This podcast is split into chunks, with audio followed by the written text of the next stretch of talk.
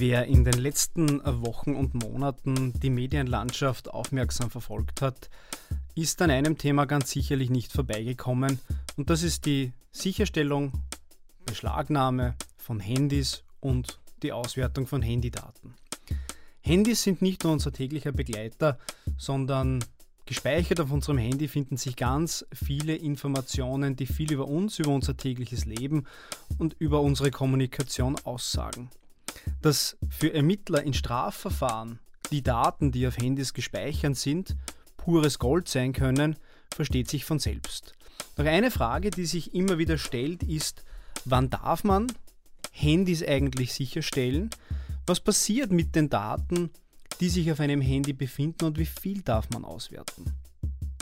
Das und vieles mehr bespreche ich im heutigen Podcast mit Bernd Wiesinger, erst seit kurzem Equity-Partner bei Haslinger, Nagel und Partner. Und ich kann Ihnen eines versprechen, das Thema ist brisant, die Meinungen gehen weit auseinander, um nicht zu sagen, sie sind diametral. Und es gibt ganz, ganz viele Dinge, die uns auch in der Zukunft beschäftigen werden. Wir geben zunächst in eine kurze Werbepause ab und sind gleich mit dem Podcast für Sie da.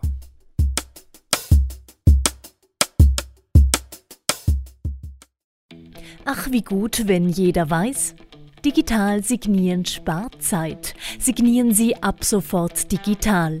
100% rechtsgültig, 100% effizient. www.sproof.io. Der sicherste Weg zu Ihren wichtigsten Entscheidungen.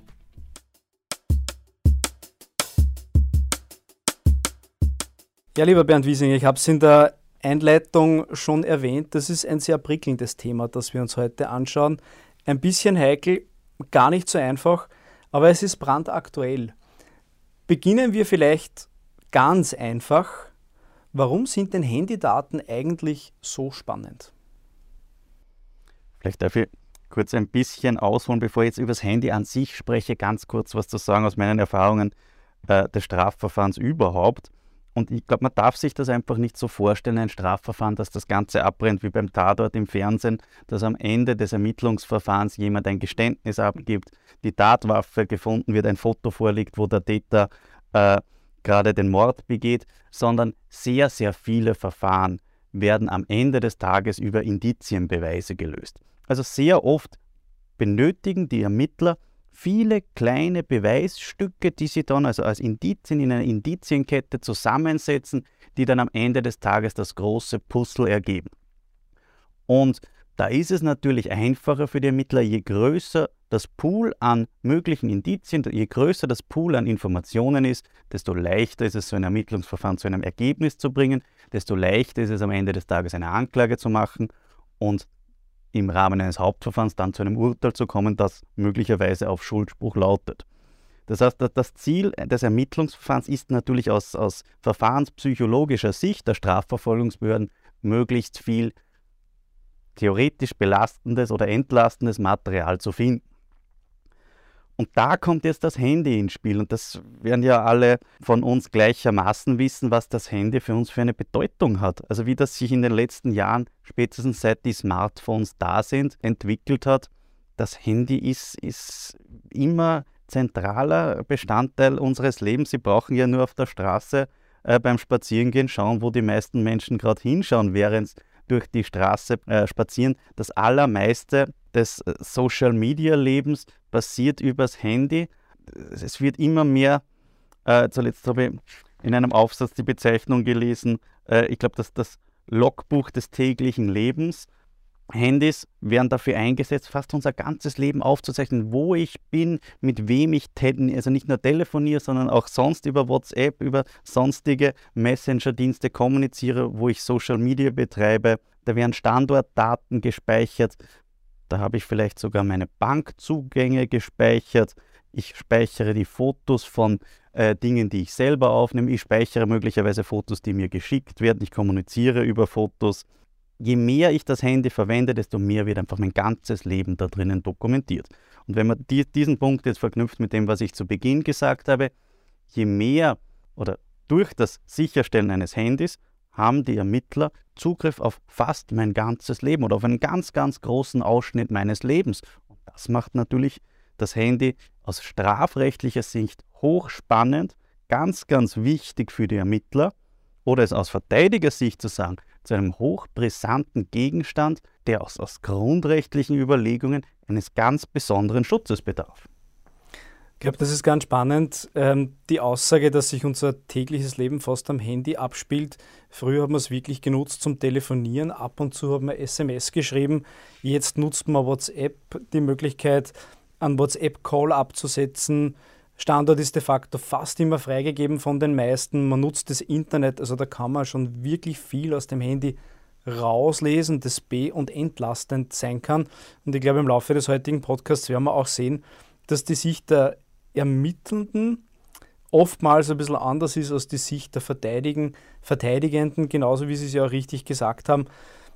Das ist schon brandgefährlich, was da teilweise am Handy zu finden sein kann. Gehen wir einen Schritt weiter. Wir verschaffen uns jetzt einmal die rechtliche Grundlage, die ist gar nicht so einfach im Übrigen. Und ich gehe über in die zweite Frage. Wann darf ein Handy sichergestellt und beschlagnahmt werden und unter welchen Voraussetzungen dürfen die sich darauf befindlichen Daten ausgewertet werden? Oder anders gesagt, wie kommt man denn heutzutage als Ermittler rechtskonform an das Handy und die Daten? Handy und Mobiltelefon, also sind keine Begrifflichkeiten, die das Gesetz verwendet. Also wenn jeder, der, der die Strafprozessordnung, die diese Dinge regelt, einmal durchblättert, der wird relativ feststellen, das Gesetz ist dermaßen abstrakt formuliert, das ist auch grundsätzlich die Aufgabe eines Gesetzes, dass ich nicht wirklich ein Pendant für diesen Begriff finde. Einfach als Hintergrundwissen, die, das Gesetz, die StPO kommt im Großen und Ganzen aus 1873. Es hat dann betreffend das Ermittlungsverfahren eine große Novelle gegeben, die 2008 in Kraft getreten ist. Also die einschlägigen Bestimmungen, es wurde schon angesprochen, Sicherstellung, Beschlagnahme und auch äh, Auswertung und äh, Abhören von Kommunikationen sind auch in, in, in diesem Zeitraum geregelt worden. Und aber auch dort, also Handy, Mobiltelefon kommt alles nicht vor. Wenn man einfach mal ins Gesetz reinschaut, bei der Sicherstellung, also Paragraph 109 StPO für alle, die es nachschlagen wollen, äh, da wird relativ lapidar geregelt, die Sicherstellung, das ist die vorläufige Begründung der Verfügungsmacht über Gegenstände. Damit ist eigentlich schon alles oder fast alles gesagt, was die StPO regelt. Die StPO regelt mir, dass ich gewisse Gegenstände sicherstellen darf. Später können die dann beschlagnahmt werden durchs Gericht. Und dann in weiterer Folge wird das Prozedere noch genauer geregelt. Aber da wird jetzt nicht differenziert, ob dieser Gegenstand die Tatwaffe, also das blutige Messer ist, ob das ein Dokument ist, das in Papierform vorliegt, oder ob das ein Handy, ein Computer, ein Server ist. Die Strafprozessordnung, die spricht einfach von Gegenständen. Und dann regelt 110 StPO, unter welchen Voraussetzungen eine solche Sicherstellung zulässig ist. Und da ist die Sicherstellung ist fast die, die niederschwelligste Form der äh, strafprozessualen Zwangsmittel. Die sagt mir einfach nur, die Sicherstellung ist zulässig, wenn sie aus Beweisgründen nötig ist oder wenn sie zur Sicherung privatrechtlicher Ansprüche nötig ist oder zur Kon Sicherung der Konfiskation oder weiterer äh, Details. Also wenn sie aus diesen Gründen erforderlich ist, dann ist sie auch zulässig. Und durchzuführen ist die Sicherstellung von der Kriminalpolizei, wenn sie von der Staatsanwaltschaft angeordnet wurde. Und dann gibt es noch gewisse äh, äh, Voraussetzungen, da kann die Kriminalpolizei Polizei sogar aus eigenem äh, die Sicherstellung durchführen. Was hier vergebens gesucht wird, äh, ist das Gericht. Es ist keine gerichtliche Anordnung nötig, weil eben hier hatte der Gesetzgeber eben diesen niederschwelligen Eingriff äh, für bestimmte Gegenstände eben im Auge.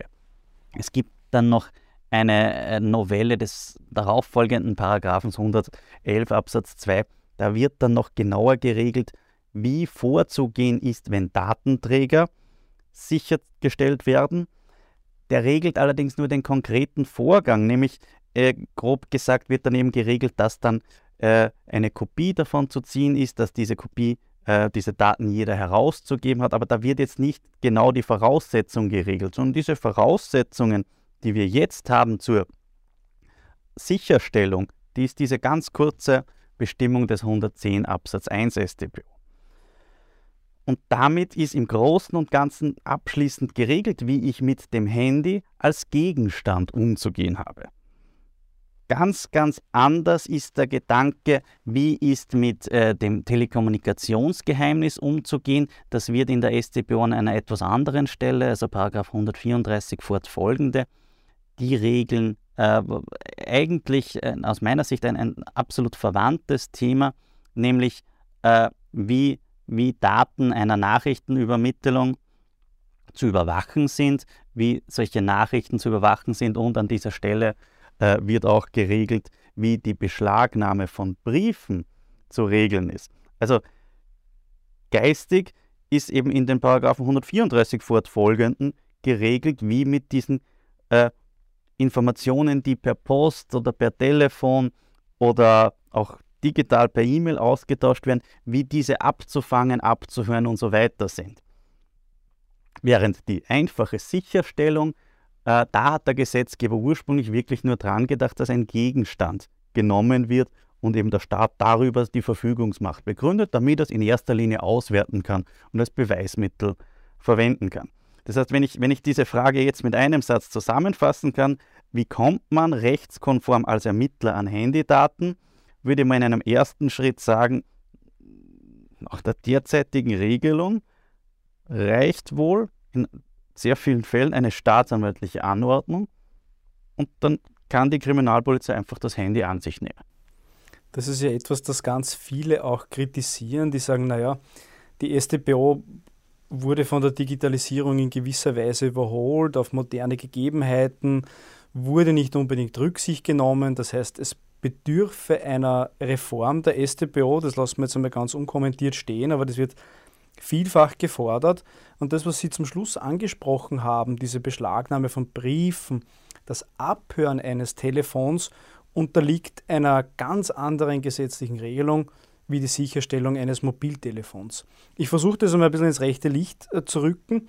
Für die Beschlagnahme von Briefen und das Abhören eines Telefons wird zum einen der dringende Tatverdacht oder dringende Verdacht auf eine vorsätzlich begangene Straftat mit einem Strafausmaß von mehr als einem Jahr gefordert und es ist eine richterliche Bewilligung notwendig. Bei der Sicherstellung des Handys brauchen wir weder eine richterliche Anordnung noch einen dringenden Tatverdacht. Für die Sicherstellung des Handys reicht die Anordnung der Staatsanwaltschaft und das ist das, was jetzt die große Diskussion über die Reform der StPO auslöst. Kann man jetzt einmal aus Ihrer Sicht sagen, dass das geltende Recht nie an das moderne Leben angepasst wurde, wenn man überlegt, wie viel sich heute über Chatkanäle wie WhatsApp und so weiter abspielt, sind die Informationen, die man auf dem Handy findet, doch oftmals für die Staatsanwaltschaft wie pures Gold. Wenn man überlegt, ein Handy abzuhören, das kann man stundenlang machen und man kriegt vielleicht keine einzige brauchbare Information, denn man muss ja eigentlich genau zur richtigen Zeit am richtigen Ort sein. Bedarf es Ihrer Meinung einer gesetzlichen Anpassung oder anders gefragt, stammt unsere StPO aus der Steinzeit? Also ich bin der festen Überzeugung, dass es eine gesetzliche Anpassung äh, bedarf. Ich glaube, also die Frage nach der Steinzeit, äh, ich glaube, dass im Jahr 1873 die StPO ein, ein sehr, sehr gutes Gesetz war. Und allein die Tatsache, dass wir es noch immer haben, beweist wohl, dass im, im Großen und Ganzen das Gesetz damals sehr gut durchdacht war und durch die, den abstrakten Zugang des Gesetzgebers auch, auch äh, die unterschiedlichen Zeiten überdauert wurden. Aber natürlich, äh, 1873 war noch keine Rede von solchen Dingen und auch im Rahmen der Reform, die 2008 in Kraft getreten ist, ich glaube, ich habe 2008 noch nicht gewusst, was ein Smartphone ist man hat an diese Dinge damals noch nicht gedacht. Man konnte das auch nicht absehen, wie sich das entwickelt. Und da muss natürlich der Gesetzgeber reagieren und da muss der Gesetzgeber gleichziehen und muss auch den Grundrechtsschutz äh, von Beschuldigten sicherstellen. Sie haben es schon angesprochen, die richterliche Entscheidung. Das ist ja vom Konzept der StPO. Es gibt ja die unterschiedlichen Zwangsmittel auf verschiedenen Intensitätsstufen und da hat man damals auch aus verfassungsrechtlicher Überlegung äh, die Entscheidung getroffen, bei besonders intensiven Grundrechtseingriffen, da benötige ich einen richterliche, eine richterliche Entscheidung.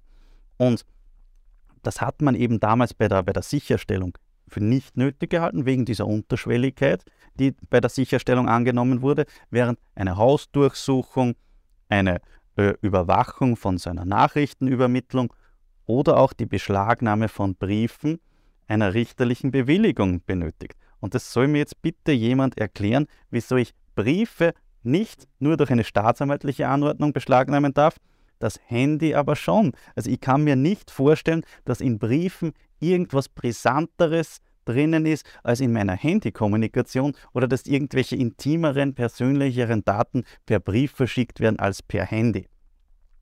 Das heißt, einfach um, um dieses Ungleichgewicht mal äh, klarzustellen und auszugleichen, müsste man es mal auf, auf das Level setzen der Beschlagnahme von Briefen. Hier kann ich schlichtweg keinen Unterschied sehen, sondern das, was der Gesetzgeber damals unter die Beschlagnahme von Briefen sich vorgestellt hat, ist jetzt einfach die Beschlagnahme des Handys vom, vom gedanklichen Zugang.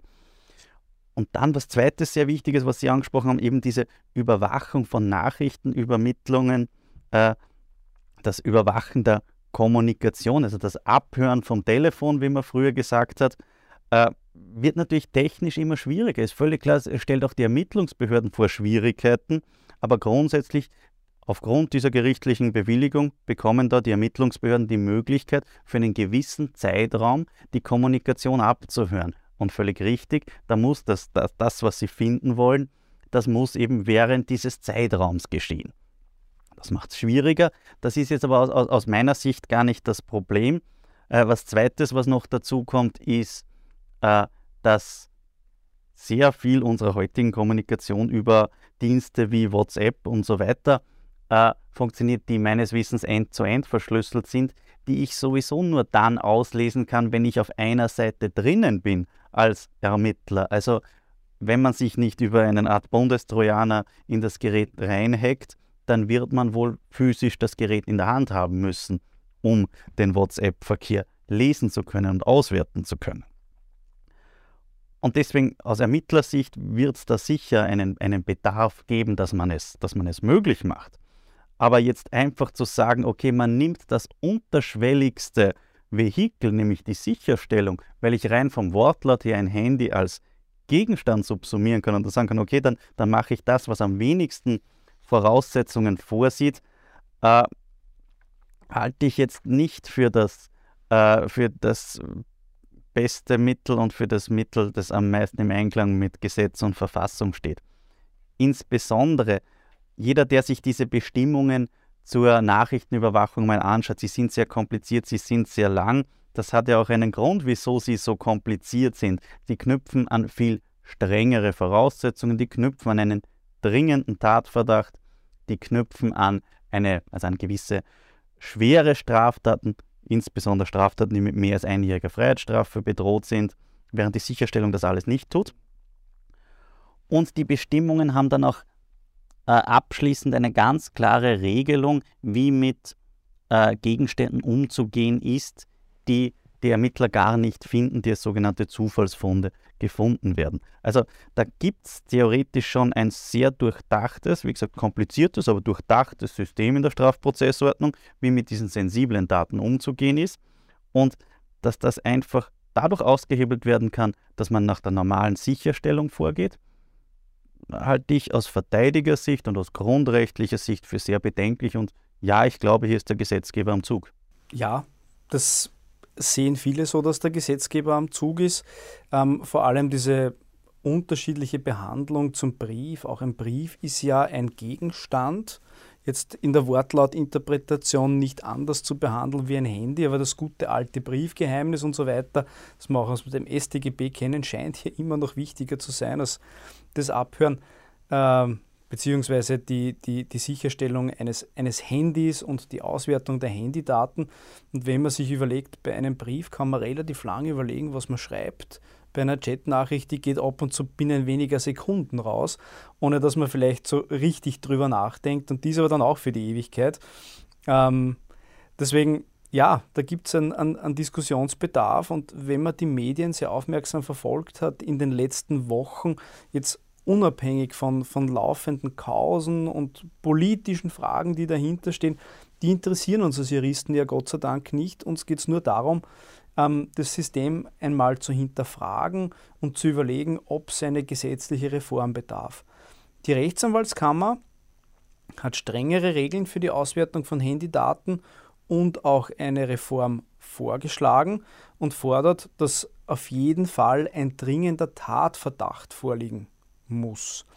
Andere wiederum fordern, dass, und das erscheint auf den ersten Blick ja gar nicht so unlogisch, die gleichen Regeln vorliegen müssen wie beim Abhören eines Telefons. Die WKSDA sperrt sich ein bisschen gegen die Reformen und meint, Zitat, es wäre katastrophal und dann gibt es auch keine Causa Ibiza. Jetzt haben wir das Problem, ähm, dass wir an einem Punkt anstehen, wo jede Seite ganz gute Argumente bringt, aber wir es einfach juristisch einmal zusammenfassen müssen und zu überlegen müssen, in welche Richtung geht es jetzt. Und da drängt sich bei mir einfach die Frage auf, kann der Zweck, das heißt die Aufdeckung von Straftaten, die Mittel heiligen?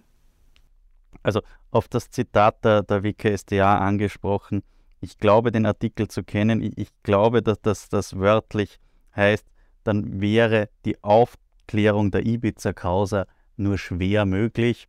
Äh, muss aber sagen, dass es jetzt einmal grundsätzlich nicht die Aufgabe des Gesetzes ist, alles möglich zu machen. Und nein, der Zweck heiligt die Mittel nicht. Wir haben eine Verfassung, wir haben in der StPO ein grundsätzlich sehr strenges Korsett, unter welchen Voraussetzungen welche Aufklärungen möglich sind. Und das ist natürlich eine rechtspolitische Entscheidung, die aber schon vor vielen Jahren äh, so getroffen wurde. Es gibt gewisse Grundrechtseingriffe, die einfach nicht erlaubt sind, auch wenn ich damit irgendetwas aufklären könnte. Es gibt einfach Grenzen, das ist, steht im Einklang mit der Verfassung und das wurde auch bewusst so gewählt. Ich werde nicht alles um jeden Preis aufklären. Das ist, ist eine, eine, eine, eine rechtspolitische Abwägung, aber die eben, wie gesagt, äh, auch in, in, unserem verfassungsmäßigen Denken verankert ist und die aus meiner Sicht auch Sinn macht. Und deswegen zu sagen, wir, wir wollen jetzt Gesetze so schaffen, damit wir alles aufklären können, das halte ich nicht für optimal. Es geht ja nicht darum, dass Verbrecher geschützt werden, sondern es geht eben genau um die um jene Gruppe an Personen, die zu Unrecht dann genauso in so ein Ermittlungsverfahren reingezogen werden können. Natürlich gibt es das. Und denen das zuzumuten, dass trotzdem all diese Zwangsmaßnahmen über sie ergehen, da muss es irgendwo einen Ausgleich, da muss es irgendwo einen Mittelweg geben. Und deswegen bin ich im Ergebnis ganz bei den, bei den, den Forderungen des, des äh, österreichischen Rechtsanwaltskammertages, dass man gewisse Einschränkungen hier vorsehen muss. Und kann ich nur auf das verweisen, was ich zuletzt gesagt habe. Die Sicherstellung an sich ist vielleicht nicht das optimale Mittel, um Handydaten auszuwerten, insbesondere die Forderung der Rechtsanwaltskammer, es an einen sogenannten dringenden Tatverdacht, also an die qualifizierte Annahme, dass hier eine Straftat begangen wurde, zu knüpfen, macht durchaus Sinn. Das ist bei dieser gesamten Überwachung äh, von Nachrichten, also bei der gesamten Kommunikationsüberwachungen, bei all diesen strengen Grundrechtseingriffen ist dies vorgesehen im Gesetz. Daran könnte es zumindest einmal angepasst werden. Genauso, äh, wenn man diese gerichtliche Bewilligung einführen würde, dann würde man sich schon mal in so eine Richtung bewegen, wo man einfach die Schwelle höher setzt würde. Und dann kann man in weiterer Folge noch darüber nachdenken, ob man so ein viel durchdachtes System wie diesen äh, diese Überwachung der, der Nachrichten und der Kommunikation einführen möchte. Es ist eigentlich total spannend, dass wir in der StPO jetzt über diese Dinge diskutieren. Das StGB selbst hat ja den Schritt schon vor vielen Jahren in die richtige Richtung gemacht. Zum einen hat es sich an die Digitalisierung angepasst, Straftatbestände verändert und denkt man an die Nötigung mit der Zweck-Mittel-Relation, rechtswidriger Zweck, rechtswidriges Mittel und dann die Zweck-Mittel-Relation, da haben wir sie eigentlich schon drin, dass das eine das andere nicht irgendwie heiligen kann. Sie haben vorher eine wichtige Sache angesprochen, diese Zufallsfunde. Das ist total typisch, dass es im Zuge einer Hausdurchsuchung zur Beschlagnahme eines Handys kommen kann. Bei Auswertung der Daten kommen dann weitere Zufallsfunde hinzu. Das heißt, man findet am Handy etwas, wonach man ja eigentlich gar nicht gesucht hat. Das ist juristisch dieser, dieser Beifang. Da ist Fischen und Juristerei relativ gleich. Da geht es um den Beifang. Ähm, darf man diese überhaupt verwerten? Vielleicht darf ich da auch wieder beginnen äh, zur, zur, zur Grundvorstellung etwas zu sagen, wenn man denkt jetzt ans, zum Beispiel ans amerikanische Fernsehen. Äh, ich weiß nicht, ob es dort wirklich so gelebt wird, aber man hört das im Fernsehen. Da findet irgendwie, der Täter wird überführt und der Polizist macht einen Fehler beim Sicherstellen der Tatwaffe. Auf einmal tritt ein Beweismittelverwertungsverbot in Kraft. Man darf die Tatwaffe nicht mehr verwenden, sie wäre aber der einzige Beweis. Und damit wird der Täter freigesprochen, von dem aber alle überzeugt sind, das ist der Mörder in dieser Situation völlig unbefriedigendes Ergebnis. Wird, glaube ich, äh, jeder dazu stimmen. Das, das ist nicht, also nach unserem österreichischen Verständnis nicht optimal. Deswegen hat man in Österreich den Weg gewählt, dass es kaum Beweisverwertungsverbote gibt. Also es gibt nur ganz, ganz wenige Regeln in der StPO, die wirklich sagen, ich darf jetzt dieses Beweismittel nicht verwenden. Und das macht jetzt einmal grundsätzlich Sinn, was, was, was würde man denn tun? Im Rahmen einer Hausdurchsuchung würde man etwas finden, das ganz klar belegt, dass jemand eine Straftat begangen hat. Sollen die Beamten dann wegschauen? Sollen sie die Augen verschließen? Also jetzt rein vom äh, Zugang, was, was macht der Staat mit sowas? Das heißt, ja, es gibt Zugang, äh, Zufallsfunde. Bei der Hausdurchsuchung ist es natürlich äh, etwas, mit dem man rechnen muss, das man nie ganz verhindern kann.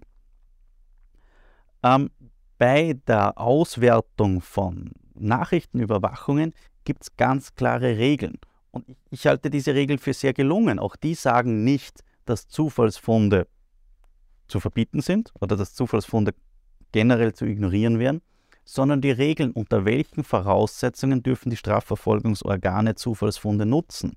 Und ich glaube, da hat der Gesetzgeber einen sehr sinnvollen Weg gefunden, dass er sagt, naja, jene Zufallsfunde, die für sich alleine, also die Straftaten betreffen, die für sich alleine niemals diese Zwangsmaßnahme gerechtfertigt hätten, die darf ich nicht berücksichtigen. Also wenn zufällig etwas gefunden wird, das einem Straftatbestand unterliegt, der mit weniger als einem Jahr bestraft wird und so weiter, dann dürfen die Strafverfolgungsbehörden diese Information nicht verwenden. Das ist einfach ein, ein Kompromiss, den man gemacht hat, der aus meiner Sicht vertretbar ist.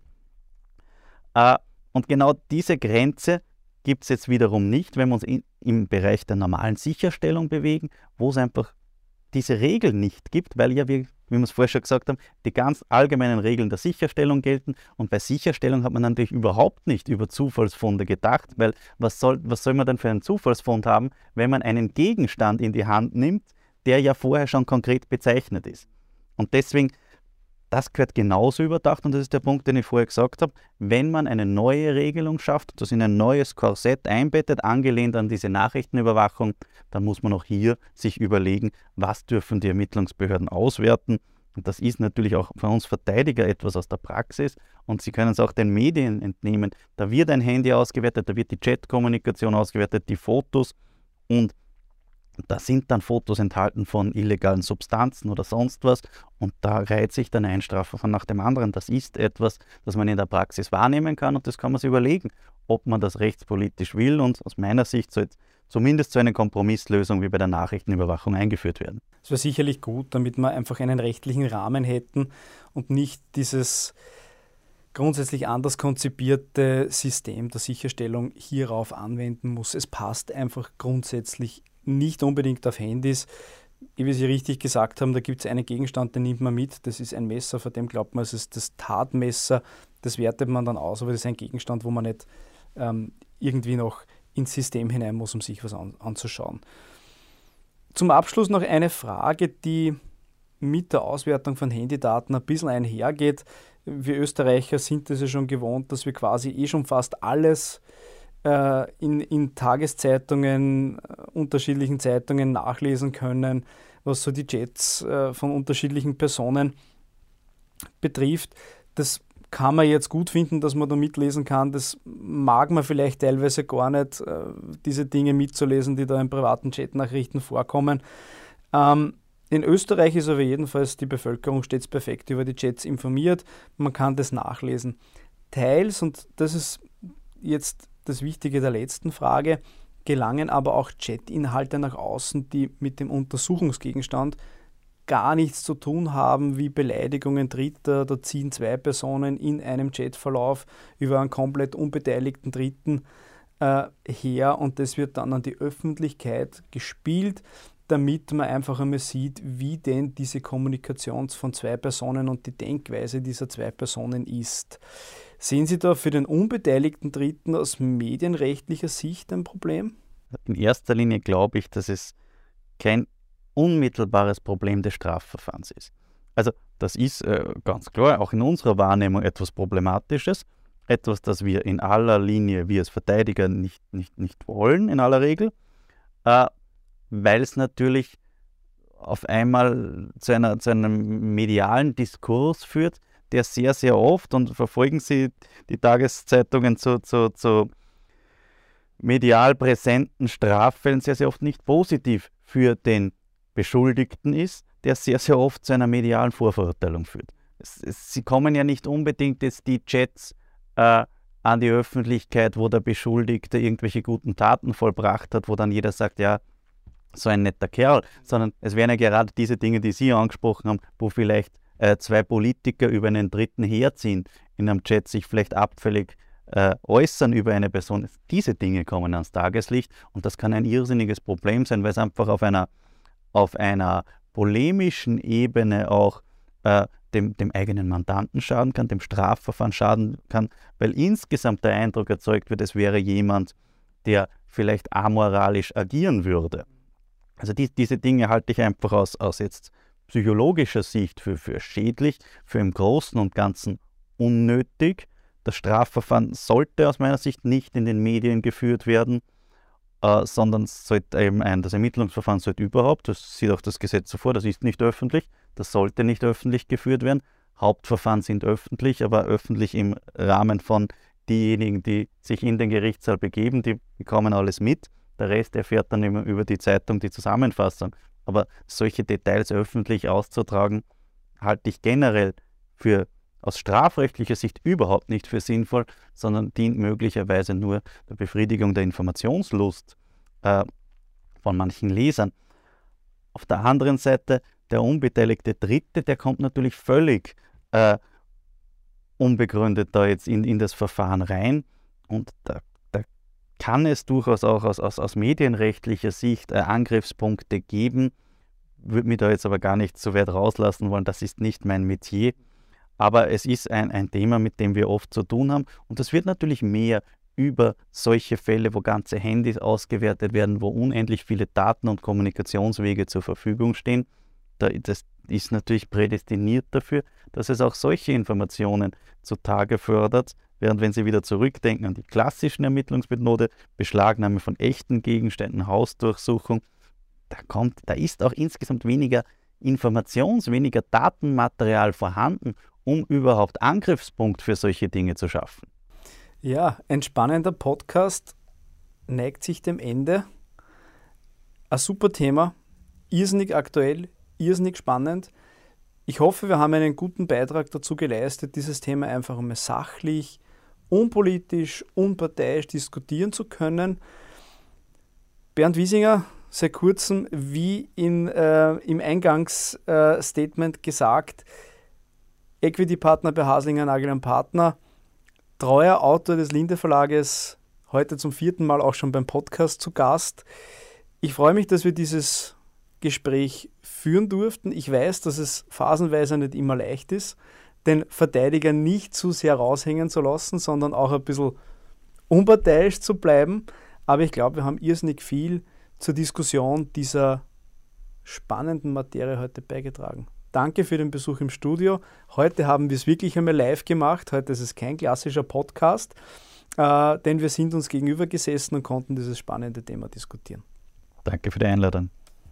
Und wichtigster letzter Satz, auch für uns beide gilt natürlich die Unschuldsvermutung.